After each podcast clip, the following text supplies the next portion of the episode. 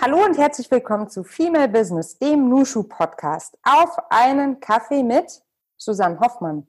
Mein Name ist Melly und ich bin Gründerin von Nushu, dem branchen- und positionsübergreifenden Business Club für Frauen. Im Nushu Podcast interviewe ich unsere Nushu-Member und inspirierende Persönlichkeiten aus Wirtschaft, Politik und Medien. Ich freue mich sehr, heute eine weitere Episode des Nushu Podcasts mit dir zu teilen. Mein heutiger Gast ist Susanne Hoffmann. Susanne ist in Dessau geboren und in Halle aufgewachsen. Studiert hat sie dann Theaterwissenschaften und Germanistik in München, Berlin und New York. Nach verschiedenen Stationen in der Agenturwelt, den digitalen Medien und im Film hat sie dann 2014 gemeinsam mit Nora Vanessa Wohlert Edition F gegründet. Ich spreche heute über ihre persönliche Gründungsstory und über ihre größten Herausforderungen und Learnings. Wenn dir dieses Gespräch gefallen oder dich inspiriert hat, dann freue ich mich sehr, wenn du diesen Podcast abonnierst und den Link mit all deinen Freundinnen und Freunden auf Social Media teilst, damit uns noch mehr Menschen zuhören können. Vielen Dank für deine Unterstützung und das Zuhören. Das ist der Nushu Podcast. Mein Name ist Melly und hier ist unser Gast. Susanne Hoffmann. Hallo Susanne, wir wollen ja heute über dich und deine Gründung sprechen. Mich interessiert natürlich besonders, warum du Edition F gegründet hast und ähm, wie es dazu kam.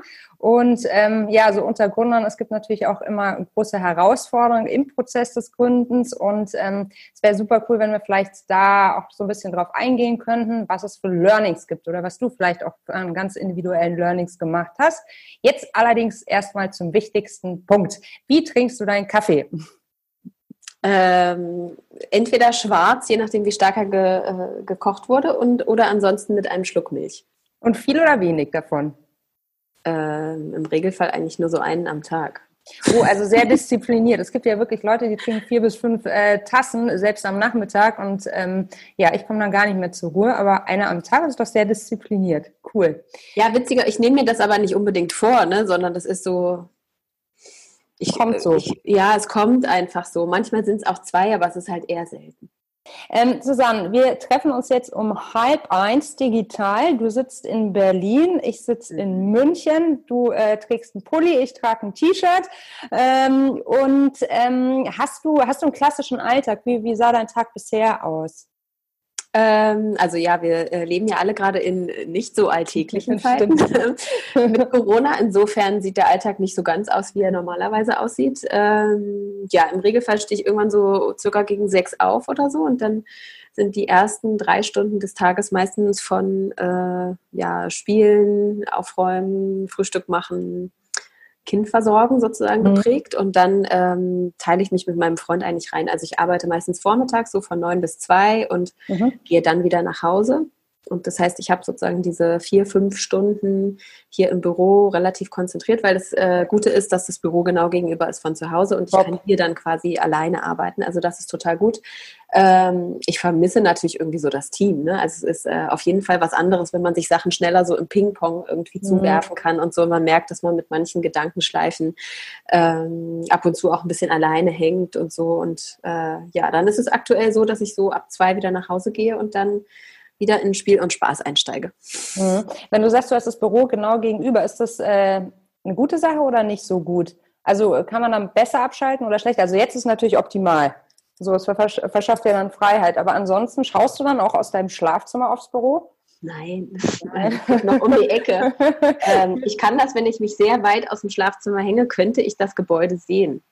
Aber es ist jetzt, also am Ende ist es ja so, wenn du rausgehst und ich glaube insbesondere, wenn du ähm, auch noch Kinder hast, auf die du dich mhm. fokussieren möchtest, dann ist es viel mehr so, dass du so einen relativ harten Trenner machst. Und natürlich verschwimmen die Welten ab und zu. Ich glaube aber, das ist nicht unbedingt von einer räumlichen Distanz geprägt. Wenn dich gerade irgendwas beschäftigt und du denkst so, ey, ähm, alles geht gerade irgendwie total schwierig oder wir haben total viel zu tun, nächste Woche ist eine Konferenz und du bist im Flow, ja. dann kannst du ja dein Gehirn nicht ausschalten, egal wo du Voll. bist. Voll ja, ja, ja. Ähm, wenn wir mal so zurückgehen in deinem Leben vor Edition F. Ähm, du hast ja eigentlich was ganz anderes studiert und äh, mich würde interessieren, wie du sozusagen äh, deine Karriere angefangen hast.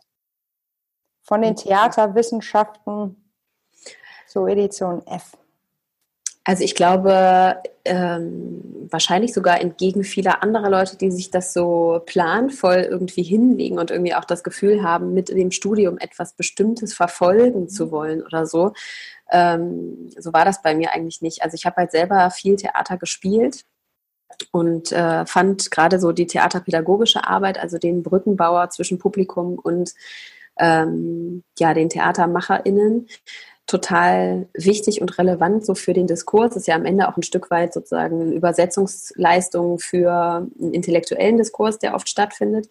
Und deswegen habe ich das irgendwie begonnen. Ich glaube, das ist eigentlich auch so eher das, was mich so ein bisschen beschreibt, sich ein Stück weit treiben zu lassen von dem Interessensfeld und nicht ganz so stark immer gleich überlegen, was da hinten rauskommen soll.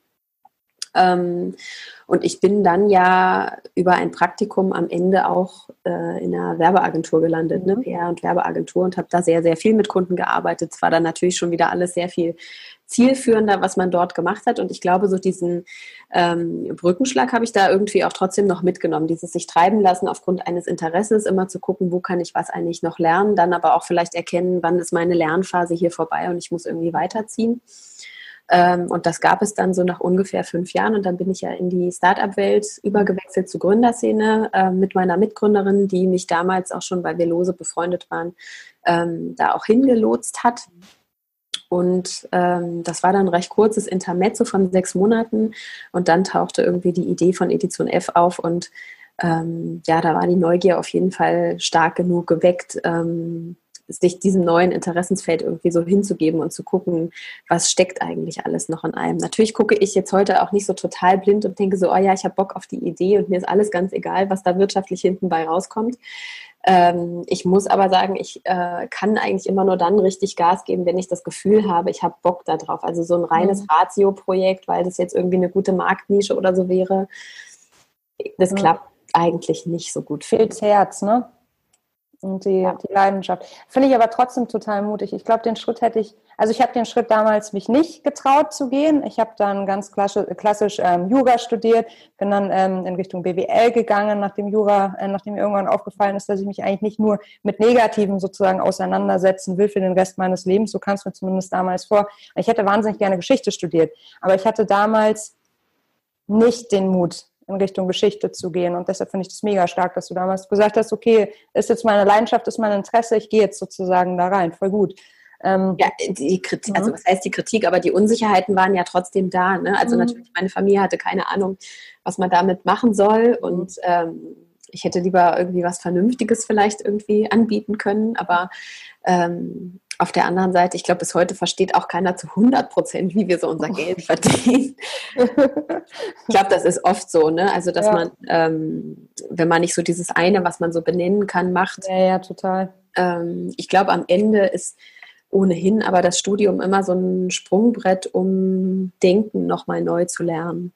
Also um irgendwie interessante Gedanken für sich zu entwickeln, um sich selbst kennenzulernen und um so ein bisschen zu verstehen, wie man funktioniert. Ne? Ähm, und äh, witzigerweise ist das manchmal auch im Innen und Außen ja gar nicht so gleich. Also das, was Nora mhm. und ich zum Beispiel ähm, am Anfang der Gründung hatten, wir hatten eine andere Aufteilung, eigentlich ziemlich genau konträr zu dem, wie wir uns jetzt aktuell im Unternehmen aufteilen. Mhm was auch ein bisschen mit den Erwartungshaltungen des anderen oder der anderen zu tun hatte, dass Nora immer, weil ich so wirke, auf jeden Fall sehr dachte, so ich bin so total strukturiert und mega ordentlich und so. Wer zu mir nach Hause kommt, der denkt, das äh, stimmt auch alles, aber halt nicht mit so administrativen Sachen. Also mich ähm, erfreuen halt äh, Design und mich erfreut irgendwie ähm, so eine visuelle Harmonie und irgendwie so Akzente irgendwie zu setzen, auch inhaltlich. Mhm. Aber also jetzt Papier zu sortieren und Rechnungen und Zahlen und so halt nicht. Und das mhm. musste ich am Anfang machen und nach zwei, Nora, äh, nach zwei Monaten meinte Nora so, ey, sorry, aber ich kriege einen Herzinfarkt, wenn du das weitermachst. aber wie cool, dass ihr das dann auch einmal durchgetauscht habt und da auch offen geredet habt. So. Ja, wir haben das immer wieder mal ähm, unterschiedlich gemacht. Ich hatte am Anfang zum Beispiel auch den Sales-Bereich. Mhm. Ähm, und ich will jetzt nicht sagen, dass mir das nicht auch bis zu einem gewissen Grad Spaß macht. Also dieses Ideen ausdenken, auch für ja. Kunden, auch noch aus dieser Agenturzeit und so, das finde ich immer noch total spannend. Aber da hake ich sozusagen am inhaltlichen Teil ein. Und ich baue auch gerne Präsentationen, weil die hübsch aussehen sollen mhm. und so. Aber dieses dann wirklich immer mit den Kunden die ganze Zeit und auch dieses äh, Kaltakquise, mhm ich kann das, es treibt mich aber nicht so stark. Mhm. Und Nora ist da viel mehr, weil die dann auch noch mehr sozusagen auf die Zahlenpotenziale guckt. Mhm. Und das ist ja auch total gut. Einer Super muss das. Ja. Aber das haben wir deswegen auch getauscht. Ne? Also das sind so, und Nora hat am Anfang halt die Redaktion und die kann das auch immer noch. Äh, mhm. ne? Also das ist ja nicht so, als äh, wäre das so total trennscharf. Mhm. Ähm, aber es ist auch schön, dass wir das mal so durchwechseln konnten. Also dieses äh, klassische Gründerthema, Gründerinnen-Thema, was man so oft hat, sucht euch jemanden, der sehr konträr zu euch ist, ja. nicht jemand, der zu ähnlich ist. Das kann ein großer Vorteil sein, wenn jemand schon ganz genau sicher ist, was er sie machen möchte. Es kann aber auch ein großer Vorteil sein, wenn man gegenseitig immer mal wieder in die Themen des anderen eintauchen kann oder vielleicht sogar tauschen kann und dann wieder mit einem neuen Blick und einem anderen Drive immer wieder nochmal reingehen kann. Naja, voll. Ich meine, ihr seid jetzt auch seit 2014 mit der Edition F verheiratet. Ähm, da ist es ja auch, ja, es ist ja auch schon eine lange Zeit. Also umso wichtiger, ne, dass da auch einfach ein Wechsel stattfindet, um auch ein persönliches Wachstum zu haben. Ne? Also jetzt über sozusagen das, das Business hinaus. Ne? Also um sich da auch nochmal tiefer in Themen einarbeiten zu können. Ähm, jetzt sind wir ja schon voll bei Edition F. Susanne, magst du einmal abholen? Also Mitgründung 2014, was war damals die Vision? Es hat sich ja auch immer mal wieder alles verändert und neu strukturiert. Das zeichnet euch ja, glaube ich, auch aus, neben dem schönen Design und der tollen Inhalte. Ähm, hol mich mal ab, wo standet ihr 2014? Mm, tatsächlich hat sich, was den Kern und die Werte anbelangt, gar nicht so viel verändert, mhm. ne? weil das Ziel ist immer gewesen, ähm, am Thema Feminismus, am Thema Gleichberechtigung, Gleichstellung ähm, konzentriert zu arbeiten und eine Plattform zu schaffen, wo Frauen und Männer und äh, jeder Mensch jeden Geschlechtes äh, sich angesprochen fühlt, um neue Perspektiven, Inspirationen und vor allem irgendwie so die spannendsten Köpfe aus einer aus dieser Welt mit feministischer Perspektive raus zu, äh, ja, zu präsentieren und irgendwie äh, Menschen da so zu verbinden. Also das ist immer das, was wir machen wollten. Wir wollten eine Medienmarke schaffen, die einen inhaltlichen Raum abdeckt, der in der damaligen Zeit und eigentlich auch bis heute nicht in dieser Weise abgedeckt wird ja. und ähm, die Themen präsent halten auf eine ganz eigene Art und Weise. Jetzt hat man einmal dieses Wertethema und das, was man sich als Ziel gesteckt hat. Und dann muss man gucken, ah, okay, das ist ja eine super Idee, aber wie kann ich das Ganze finanzieren? Und an dem Punkt stimmt das natürlich. Ne? Da mussten wir uns immer wieder neu erfinden, weil wer eine Medienmarke aufsetzt, der weiß, dass es den Medien irgendwie nicht besonders gut geht. Alle hadern irgendwie mit dem Geschäftsmodell von Werbung. Ähm, wir reden immer häufiger über Paid Content, machen da auch selber mit ähm, in unterschiedlicher Form. Events machen viele Unternehmen, es gibt Merchandise und so weiter. Wir hatten eine Jobbörse in der Vergangenheit. Ähm, ja, also da sozusagen flexibel zu sein und da sind wir auch schon ein Stück weit bei dem Thema Learning, mhm. immer wieder auch agil zu bleiben, immer wieder auch zu gucken, wo geht eigentlich die Reise hin, worauf haben wir Lust, auch Sachen abzuschneiden, wo man sagt, ey, ja, das funktioniert irgendwie, aber es ist jetzt auch nicht so, als würde uns das so, ein, so eine totale Grundlage geben. Ich äh, glaube, ein ganz guter Spruch ist da immer ähm, zum Sterben zu viel, zum Leben zu wenig. Mhm, mh. ähm, und deswegen ist, glaube ich, auch dieses immer wieder nochmal drauf gucken, was machen wir hier eigentlich? Sind wir immer noch äh, aligned mit dem, was wir uns vorgenommen haben und macht das auch wirtschaftlich Sinn?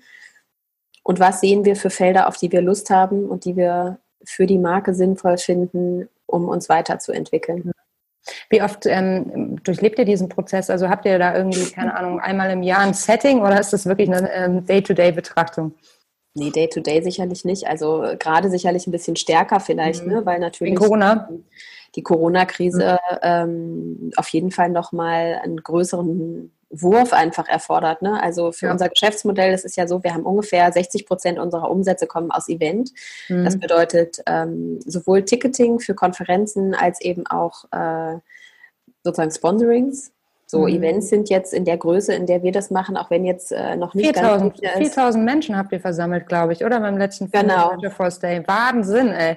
Mhm. Ähm, sind in der Größe ja dieses Jahr wahrscheinlich gar nicht mehr denkbar. Ja. Ich weiß, es legt jetzt noch jedes Land für sich selber fest äh, in Zeiten ich von Corona, nicht dran. was das bedeutet, aber ich, wir glauben da eben auch nicht unbedingt ja. dran. Wir werden das sehen, noch ein bisschen begleiten, aber ähm, da müssen auf jeden Fall die grauen Zellen anfangen, irgendwie etwas bunter wieder zu denken. Ne? Also mhm.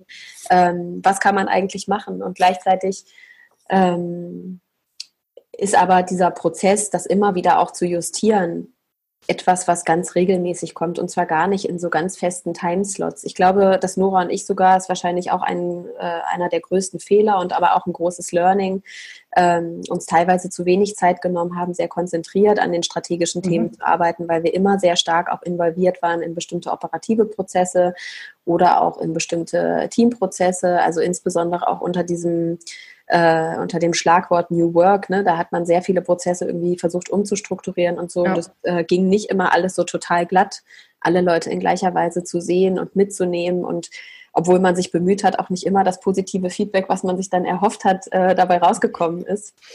Mhm. Und ähm, insofern, also das ist auf jeden Fall ein großer Teil, dass wir sagen, wir brauchen ein bisschen mehr Ruhe, um äh, auch ein bisschen langfristiger immer wieder über ähm, Strategie nachdenken zu können. Und wir schaffen uns das jetzt inzwischen, indem wir auch immer wieder tageweise mal so komplett rausgehen mhm. und teilweise auch wegfahren. Dann? Wir zu zweit mhm. und dann ähm, eben auch tatsächlich so zu zweit auch mal wegfahren mhm. oder so und irgendwo anders schlafen und ähm, wir machen das natürlich auch mit den unterschiedlichen Teams. Ne? Also ja. wir holen immer wieder auch Leute ähm, damit rein, sozusagen für ihre Bereiche nachzudenken. Oder wir teilen erste Gedanken im Teammeeting mhm. und so. Und in der Hoffnung, dass bei anderen Leuten natürlich auch irgendwas losgeht. Ne? Apropos Team, wie groß ist euer Team denn jetzt gerade? Ähm, wir sind gerade, glaube ich, 16 Leute. Ja, Wahnsinn. Ähm, wie, wie war denn das bei dir? Also ähm, nach der Gründung von Mushu äh, hatte ich dann auch meine erste Kollegin und dann kam noch eine dazu und noch eine und noch eine. Und ehrlich gesagt, ich bin da so ein bisschen reingeschlittert. Ihr vielleicht hier auch. Ich weiß nicht, ob du das kennst. Also ich wollte ja gründen und ich wollte ja nicht Führungskraft werden und war in Teilen auch ganz schön unvorbereitet darauf, was es mit sich bringt. Habe auch wahnsinnig viel ausprobiert, manches mit mehr Erfolg, manches mit weniger Erfolg. Ähm, mir auch viele Gedanken gemacht, ähm, kamen nicht unbedingt alle super gut an, aber mit der Zeit wächst man da, glaube ich, rein. Mit einem, bei einem Team von 16 Leuten ähm, stelle ich mir das schon auch ganz schön herausfordernd in Zeiten vor. Ähm, wie habt ihr euch darauf vorbereitet oder seid ihr auch einfach reingerutscht und habt losgelegt? Ein Stück weit sind wir da einfach reingerutscht. Man mhm. muss auch sagen, wir waren ja auch schon mal ein Team von 30 Leuten. Mhm. Ähm, und haben ja im letzten Jahr auf jeden Fall auch so einen relativ großen Schritt nochmal zurückgemacht ähm, und uns auch verkleinert, verkleinern müssen. Mhm. Ähm, also wir haben auch wahnsinnig viel ausprobiert, ne? gewaltfreie Kommunikationsworkshops haben wir gemacht und äh, externe BeraterInnen irgendwie dazugeholt. Nora und ich haben Coachings gemacht und so und ähm, an unterschiedlichen Stellen und Beziehungen irgendwie gearbeitet. Ich glaube, etwas, was total ähm, unterschätzt wird, ist, das eine ist sozusagen die Gesamtteam-Dynamik. Mhm. Ähm, und das andere ist aber natürlich auch die einzelne Dynamik mit jedem Teammitglied am Ende. Ne? Also äh, für jede Person steckt in einer anderen Lebenssituation, jede Person ähm, hat andere Erwartungen und Bedürfnisse. Ich würde sagen, das ist etwas sehr Schönes, was man mit seinem Team erleben kann, wenn man auch die Vertrauensbasis hat, auch über so ähm, ja doch mehr oder weniger auch private Lebenssituationen Bescheid wissen zu dürfen und da eben auch vielleicht über bestimmte Krisenthemen oder so zu reden. Gleichzeitig setzt es einen in so einem persönlichen Team manchmal auch natürlich unter Druck ähm, dass man das Gefühl hat, man möchte eigentlich alles für die Leute möglich machen, aber es klappt vielleicht manchmal nicht. Ne? Oder man muss sich dann in dem Zusammenhang immer über das Thema Fairness und Gerechtigkeit Gedanken machen. Und ähm, da spielen sehr viele äh, ja, kleinere äh, Gedanken quasi mit rein, die auch oft mit einzelnen Personen verknüpft sind, wo man dann am Ende immer wieder das große Ganze einmal aufmachen muss und mhm. ein System entwickeln. Mhm. Und dieses Systemische, da äh, muss man sich, glaube ich, nichts vormachen. Da hilft es ganz oft einfach auch mit externer Hilfe ranzugehen. Mhm. Die ein bisschen emotionsfreier auch auf Konstellationen gucken können und auch bestimmte Gespräche vielleicht sogar begleiten können, weil es ähm, ja, weil man selbst einfach zu nah dran ist. Mhm. Mhm. Du hast ja gerade schon erzählt, ihr habt euch im letzten Jahr auch verkleinert, verkleinern müssen. Mhm. Mm, wie, wie seid ihr da vorgegangen? Ich stelle mir das unglaublich herausfordernd vor. Ähm, ihr geht da ja auch super offen mit um und das, äh, man bekommt es ja auch wirklich mit, was ich irgendwie auch klasse finde, dass es halt, dass man eben mal nicht nur die geschönten äh, Gründer-Stories mitbekommt und alles ist Hochglanz, sondern eben auch, mei, wer viel anpackt, da geht halt auch mal was schief. So ist es halt. Ne? Wenn nichts macht, der kann, ja, mhm. da passiert halt auch nichts. Ne? Ähm, wie seid ihr da vorgegangen? Also macht man sich da einen Plan, führt Einzelgespräche? Mhm. Wie hältst du auch trotzdem irgendwie den, die, den, den Flow im Team hoch? So ohne dass alle wie begossene Pudel da sitzen und ähm, nur Trübsal blasen. Weil gleichzeitig ist es ja ein krasser Kraftakt für dich und Nora gewesen. Ihr musstet ja irgendwie das Business weiter nach vorne bringen. Das ist ja eine ähnliche Situation, die jetzt auch viele mit Corona haben. Ne? Auf der einen Seite die mhm. Geschäftsführung mhm. geht Land unter ähm, und äh, viele Kolleginnen und Kollegen sind dann ähm, natürlich auch mit dem Thema Kurzarbeit, das sie auch wieder in, in andere Zwänge bringt. Ne? Also ja, Verstehst du, was ich ähm, sage? Ja, ich äh, verstehe, was du sagst. ähm, also zu glauben, dass alle mit einem Happy Face aus so einer Phase rausgehen, wo irgendwie die Hälfte des Teams am Ende nicht mehr da ist, das ist ähm, auf jeden Fall nicht die Erwartungshaltung, die man haben sollte. Ja. Ich glaube, das ist auch so ähm, total zentral, dass man sich da ein Stück weit wappnet, wenn man diesen Schritt ähm, geht. Ich äh, glaube, sehr wichtig für uns war einfach, möglichst früh mit allen zu sprechen, immer mit allen Einzelgespräche zu führen, sowohl mit denen, die ähm, wir gerne halten wollten und halten konnten, als auch mit denen, die wir nicht halten konnten und wo wir Kündigungen aussprechen mussten. Ähm, natürlich ist es so, dass, ähm, dass den einen mehr trifft als den anderen, dass der mhm. eine vielleicht auch schon einen Gedanke hatte, oder die eine äh, schon einen Gedanke hatte, vielleicht auch selber nochmal was anderes zu machen und dann angetrieben ist äh, und wie eine andere Perspektive schon für sich im Kopf hat als jemand, der die ähm, überlegt, oh Gott, das hier sollte doch jetzt meine Langfriststation werden. Ne, das ist auf jeden Fall äh, manche haben Kinder, manche haben keine Kinder. Also das alles sozusagen wiegt da auch mit rein. Und natürlich gab es da viele Tränen, ganz viele auf meiner und Noras Seite, mhm. ähm, aber natürlich Seiten, auch auf Seiten des Teams und der einzelnen Leute, die das betroffen hat. Und ich glaube, ähnlich wie in der Partnerschaft, und ähm, das hat man vielleicht schon eher mal mitgemacht, als sozusagen gleich irgendwie Leute entlassen zu müssen, hat man ja oft dieses äh, Bedürfnis, man will sich eigentlich im Guten trennen Mhm. Dann irgendwann kommt so eine Enttäuschung im Nachhinein doch hoch und dann ist man irgendwie sauer und dann muss man sich nochmal aussprechen und dann findet man den anderen erstmal kacke. Mhm. Und ähm, ich glaube, das ist da auch passiert. Ne? Also, dass man dann vielleicht auch sauer war von, äh, mit einzelnen Teammitgliedern sozusagen auch auf Edition F und irgendwie auch nachvollziehbar, ne? weil natürlich haben Enttäuschungen stattgefunden. Ähm, und den Schuh müssen wir uns ein Stück weit auch anziehen. Also wir mussten ja, vielleicht ganz kurzer Recap, mhm. wir haben einen Geschäftsbereich halt geschlossen für die Leute, die das nicht, ähm, sozusagen Edition F nicht so eng verfolgen. Mhm. Ähm, und das hat halt auch bedeutet, okay, dieser Geschäftsbereich hat seit längerer Zeit nicht mehr so funktioniert, äh, wie er hätte müssen, einfach weil wir ähm, nicht genügend Abos verkauft haben für ein Coaching-Programm und weil wir uns auch ein Stück weit ähm, sowohl technologisch als auch inhaltlich, was die Produktionsaufwände anbelangt, einfach mhm. krass verhoben haben. Auch ein Stück weit geleitet von den Wünschen der Community, der wir immer nachkommen wollten. Das waren 11.000 Leute, die immer irgendwie nachgefragt haben, hey, können wir noch das machen und das machen? Und wir so, ja, mega geile Idee, aber wir sind halt nicht Netflix, wir sind nicht Facebook mhm. mhm. ähm, und so. Und ähm, man wollte dem gerecht werden und hat sich am Ende einfach ja, da verkalkuliert. Und das ist auf jeden Fall ein Schuh, den muss man sich dann als Unternehmerin auch anziehen und irgendwie sagen, ja, das haben wir vielleicht einfach nicht weitsichtig genug gesehen, dass wir dem Druck hätten nicht in der Form hätten äh, standhalten können und müssen jetzt mit den Konsequenzen leben gleichzeitig gehört das eben auch ein Stück weit dazu, ne? dass eben manchmal auch Geschäftsbereiche nicht mehr funktionieren. Und wenn man gerade keinen Weg findet, es zu drehen, muss man sich immer fragen, okay, was ist hier gerade sozusagen das größere Ziel? Und irgendwie zu mhm. gucken, wie kann man eigentlich das Unternehmen im Kern, was ja immer noch total viel Wert hat und wo immer noch Arbeitsplätze dranhängen und so, retten.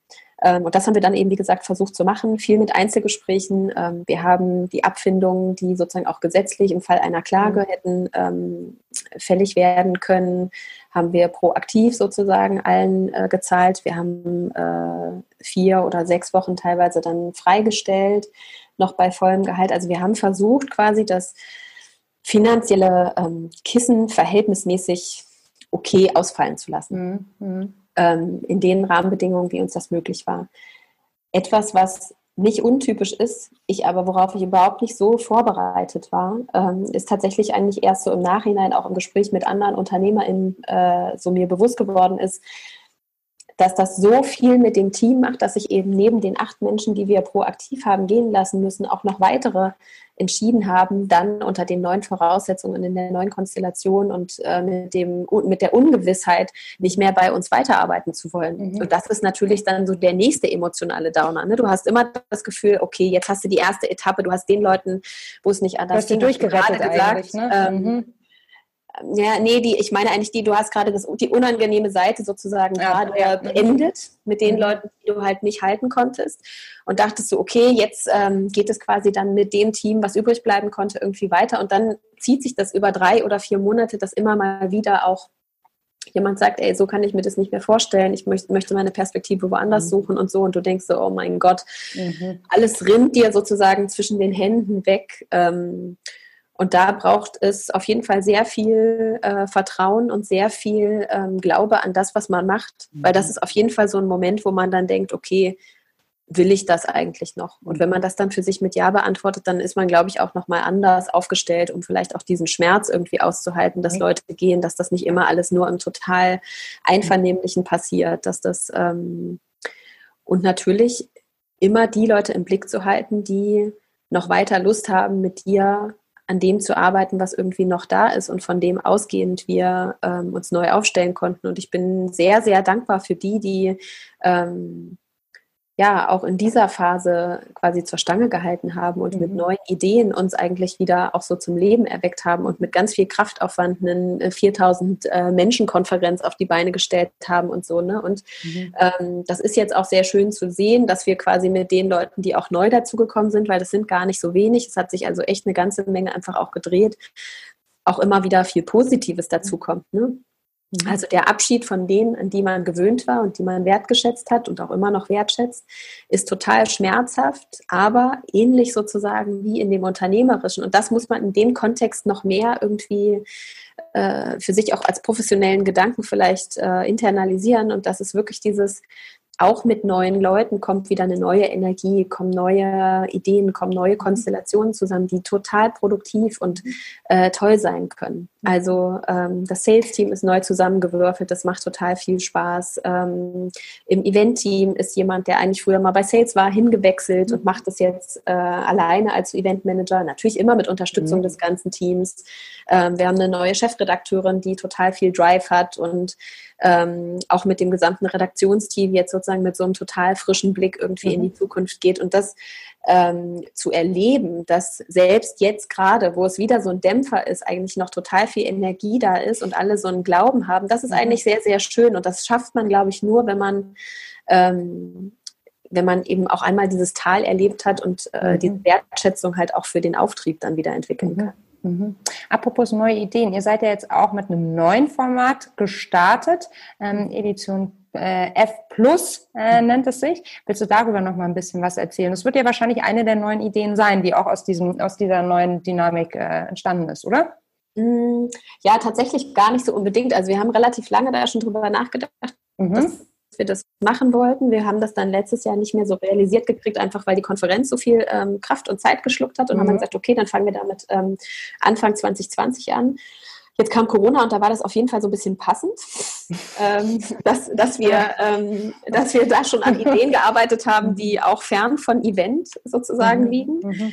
Ähm, und Edition F Plus ist eigentlich auch unsere, unseren Weg, äh, Paid Content nochmal, unser Weg, Paid Content zu denken. Ne? Also ganz oft ist es ja einfach so, dass man ähm, ja, bestimmten Texten, bestimmte Texte, bestimmte journalistische Beiträge einfach hinter die äh, sogenannte Paywall packt. Ja. Ähm, bei uns ist es so, dass wir gesagt haben, ähm, wir wollen ein bisschen von dem, was wir auch gelernt haben im Rahmen der Female Future Force, also dieses Coaching-Programm, was wir im letzten Jahr haben auslaufen lassen müssen, ähm, noch mitnehmen und machen jetzt jeden Monat ein Schwerpunktthema. In diesem Monat war das das Thema Druck. Mhm. Im nächsten Monat wird es das Thema Neuanfang sein ähm, und haben ganz schöne feste Formate entwickelt. Das sind äh, zwei unterschiedliche Podcasts, das ähm, sind aber auch redaktionelle Texte. Ähm, wir sprechen mit Expertinnen, mit Menschen, die Erfahrungen in einem bestimmten Bereich gemacht haben, mit Therapeutinnen und Psychologen ähm, und wollen eigentlich unser Monatsthema immer auf den Grund gehen ähm, und ganz viele Stimmen und Perspektiven dazu einholen. Und unser Ziel ist, Menschen zu begleiten und zu erreichen und sie auch immer wieder in bestimmten Lebenssituationen abzuholen und mhm. ihnen ja neue Inspirationen mit auf den Weg zu geben, die aber möglichst praktisch ist, weil das Ziel ist halt nicht nur an der Oberfläche irgendwelche Inspirationen zu bieten, sondern am Ende zu sagen, wir wollen vom Denken ins Machen kommen mhm. und äh, da auch tatsächlich so die äh, Tools an die Hand zu geben. Also auch nicht nur Artikel und Podcasts, sondern eben auch Worksheets und Übungen und mhm. Coachings und so. Und ähm, ich glaube, dass wir da ein ganz schönes Programm zusammengestellt mhm. haben. Mhm. Und es ist kostenpflichtig, weil ähm, Menschen auch für Leistung zahlen sollen und äh, Journalismus auch was kosten muss. Ja, also ich glaube, ähm, das ist jetzt nicht neu, ne? Also einfach zu überlegen, okay, wie können sich Medien heutzutage finanzieren? Mhm. Also die meisten Menschen sind ähm, genervt von Werbung. Gleichzeitig muss man sagen, ist das immer noch eins der zentralen Geschäftsmodelle für Medien. Man macht sich natürlich aber auch bis zu einem gewissen Grad ähm, abhängig. Ähm, und ich glaube, es ist total zentral, einfach zu sagen, so wie wir früher am Kiosk irgendwie die Zeitschrift oder die Zeitung gekauft haben, müssen wir auch lernen, für digitale Inhalte bereit zu sein, ein bestimmtes, äh, ja, ein bestimmtes Geld in die Hand zu nehmen. Äh, Medien haben sich immer schon so getragen und ich glaube, es ist auch ein ganz schönes Zeichen, eben nicht nur zu gucken, wie viel Reichweite habe ich, wie viele Menschen pro Monat haben meine Seite besucht, sondern auch zu sehen, wie viele Menschen ist man eigentlich sogar einen bestimmten finanziellen Beitrag wert, weil die wirklich das toll finden, was man macht. Mhm. Ähm, und ja, also ich glaube, das gibt dir auch eine gewisse Legitimationsgrundlage. Ne? Also Hat auch was mit Wertschätzung zu tun, oder? Für die eigene. Ja, ich meine, wenn ich ein normales Produkt verkaufe, ne? Ähm, oder wir unsere T-Shirts verkaufen. Ja. Die kaufen ja auch Leute. Du, ähm, zum Abschluss noch eine große Frage. Ähm, du weißt, die BCG-Studie aus dem letzten Jahr mit dem äh, Frauenanteil unter den Gründern, äh, Gründern von 15,1 Prozent. Ähm, du bist ja in Berlin, da habe ich immer noch das Gefühl, ist ein bisschen mehr los, mhm. ähm, als wäre die äh, Startup-Szene auch noch ein bisschen diverser als jetzt in anderen Städten, also Hamburg oder München, wo ich mich halt eben auskenne. Ähm, was sind denn deine Erfahrungen diesbezüglich? Oder was hast du für eine Einschätzung, woran es liegt? Oder wie erlebst du auch Berlin als Gründer-Hotspot? Ich kenne auf jeden Fall mehr und mehr Gründerinnen und es gibt äh, wahnsinnig viele tolle Frauen, die auch echt sehr erfolgreiche Businesses aufmachen und trotzdem ähm, ist auch hier in Berlin natürlich die äh, Gründerszene insgesamt etwas größer mhm. und auch nach wie vor männlich. Also es tut sich nur bedingt etwas. Woran das liegt, ich glaube, da gibt es ja auch in den Studien relativ viele ja. Gründe dafür. Ähm, Frauen sind risikoaverser, Frauen mhm. wollen erst ganz sicher sein, Frauen entscheiden sich dann oft zwischen Firmengründung und Familie.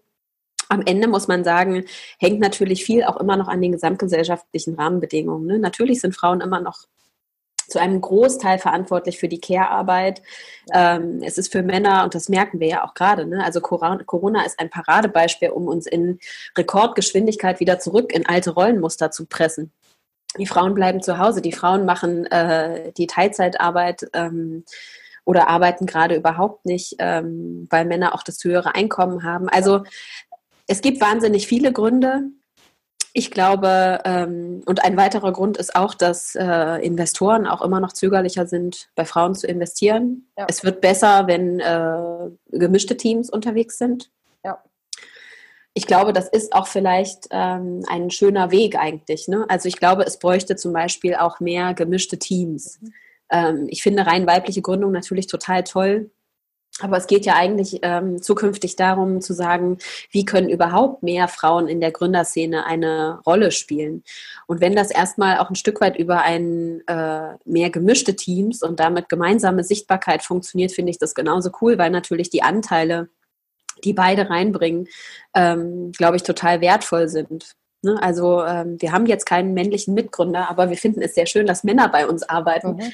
Ähm, zum Abschluss noch die große Frage. Wir haben ja vorhin schon einmal ganz kurz über Feminismus gesprochen, weil es natürlich Teil von der DNA von äh, Edition F, aber natürlich auch von Nushu ist. Wie definierst du für dich Feminismus? Was ist deine ganz persönliche Definition von Feminismus? Mmh also das Thema Feminismus ist ja ohnehin eins und das ähm, wäre sozusagen schon mal vorweggeschoben, wenn das auch die HörerInnen jetzt hier wahrscheinlich gar nicht so überrascht.